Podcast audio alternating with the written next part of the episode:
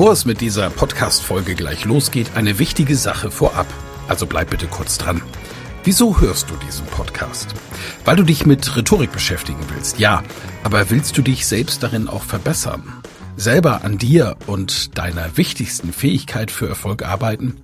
Das Anhören meines Podcasts wird dich dabei unterstützen und auch gleich wartet wieder eine spannende Folge auf dich. Aber ehrlich, wirklich voranbringen wird dich meine Empfehlung an dich jetzt. Das kostenfreie Live-Rhetorik-Training mit mir, Michael Ehlers, Rhetoriktrainer. Darin erfährst du, wie du Redeangst besiegen kannst, was du tun kannst, um andere Menschen zu überzeugen, welche Tricks die Profis nutzen, um in allen Situationen Sicherheit auszustrahlen, mit welcher innovativen Methode du über dieses Training hinaus am Ball bleiben und deine Rhetorik in der Praxis trainieren kannst. Sei also dabei. Pausiere gerne die Folge und gehe auf www.rhetorikheld.de. Diese Website findest du auch in den Show Notes. Wir sehen uns dann. Ich freue mich riesig drauf und jetzt viel Spaß bei der Folge.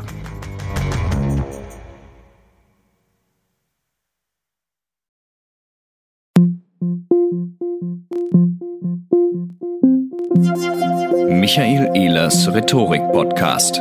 Wenn Sie etwas zu sagen haben, Sagen Sie es richtig.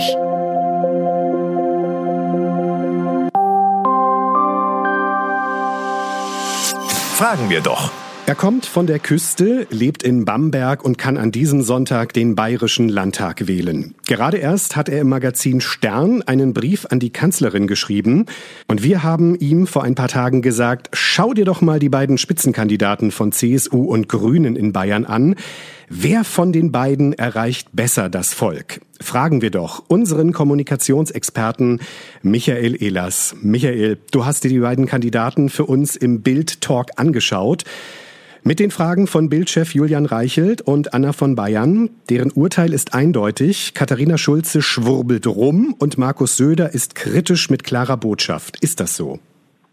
So, hier muss man eine eindeutige Rückmeldung geben. Erst einmal Hallo, lieber Frank und liebe Hörer.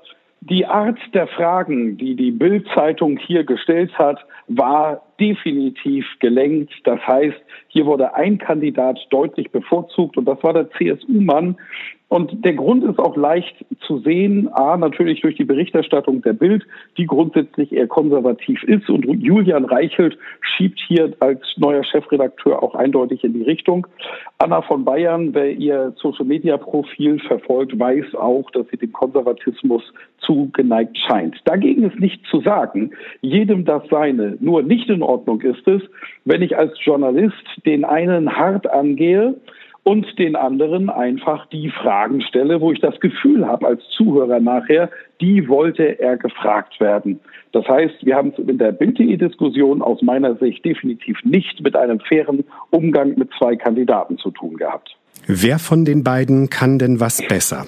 Also beide haben natürlich ein ganz unterschiedliches Stärken, Schwächen, Profil. Dr. Markus Söder, unser Ministerpräsident in Bayern, hat seit jeher ein Sympathieproblem. Und das liegt daran, dass er eine Sprache bedient, wo er versucht, eben ganz bewusst bodenständig rüberzukommen. Er arbeitet viel mit Metaphern. Er versucht immer wieder humorvoll zu sein. Doch schauen Sie sich den Link auf Bild.de an und Sie stellen fest, dass nahezu jeder Witz ins Leere läuft. Julian Reichelt lacht immer fleißig mit. Anna von Bayern fünf Sekunden später übrigens dann auch. Das Publikum nicht.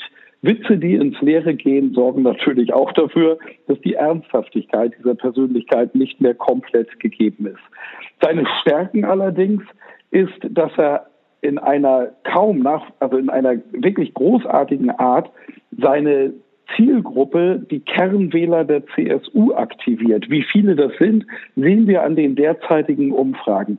Er schafft es also in die konservative Röhre seines Zielpublikums hinein zu argumentieren. Was ihm allerdings nicht gelingt, ist eben auch die zu bekommen, die jetzt eventuell wechselwillig sind, weil sie zum Beispiel durch die Angstpolitik vom rechten Rand her getriggert sind. Der Grund dafür liegt darin, dass Söder sehr stark rhetorisch in Überschriften arbeitet. Beispiel, er spricht von Zukunft. Das macht er immer und immer wieder. Gerade auch das Raumfahrtprogramm ist etwas, das er gerne in den, in den Mittelpunkt drückt, wird aber anschließend nicht konkret mit welchen Maßnahmen warum für die Zukunft das Richtige getan wird. Und das ist eben etwas, was jemanden, der sich nicht sicher ist in seiner Meinung, auch dazu bringt. Weitere Stärke ist, er ist absolut sattelfest. Bei Katharina Schulze haben wir es mit einer ganz anderen Typologie zu tun. Eine freundliche, immer stets freundliche junge Frau, die ihre Stärken ganz klar in der Programmatik hat. Sie ist sattelfest, was die Programmatik sowohl der Landesgrünen als auch der Bundesgrünen angeht.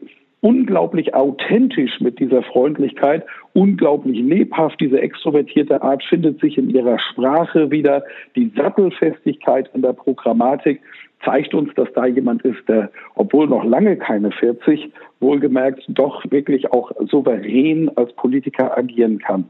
Allerdings in dieser Programmatik verliert sie sich dann auch gerne einmal, indem sie Bezüge, Querverbindungen herstellt. Und das sorgt dafür, dass beim Publikum wahrgenommen wird, diese Frau kommt nicht auf den Punkt. Denn leider muss ich sagen, dieser Vorwurf, den sie gehört hat von Julian Reichelt und Anna von Bayern, sie würde herumschwurbeln. Dieses Bild hat sie tatsächlich gegeben.